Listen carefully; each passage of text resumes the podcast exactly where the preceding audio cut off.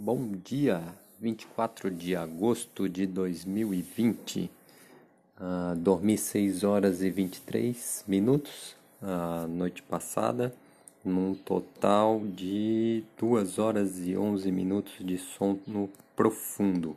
Então dormi pouco, acordei meio cansado, mas me surpreendi que uh, até agora de manhã, agora são 8 horas e 38 minutos, eu consegui agilizar as coisas, não estou tão cansado.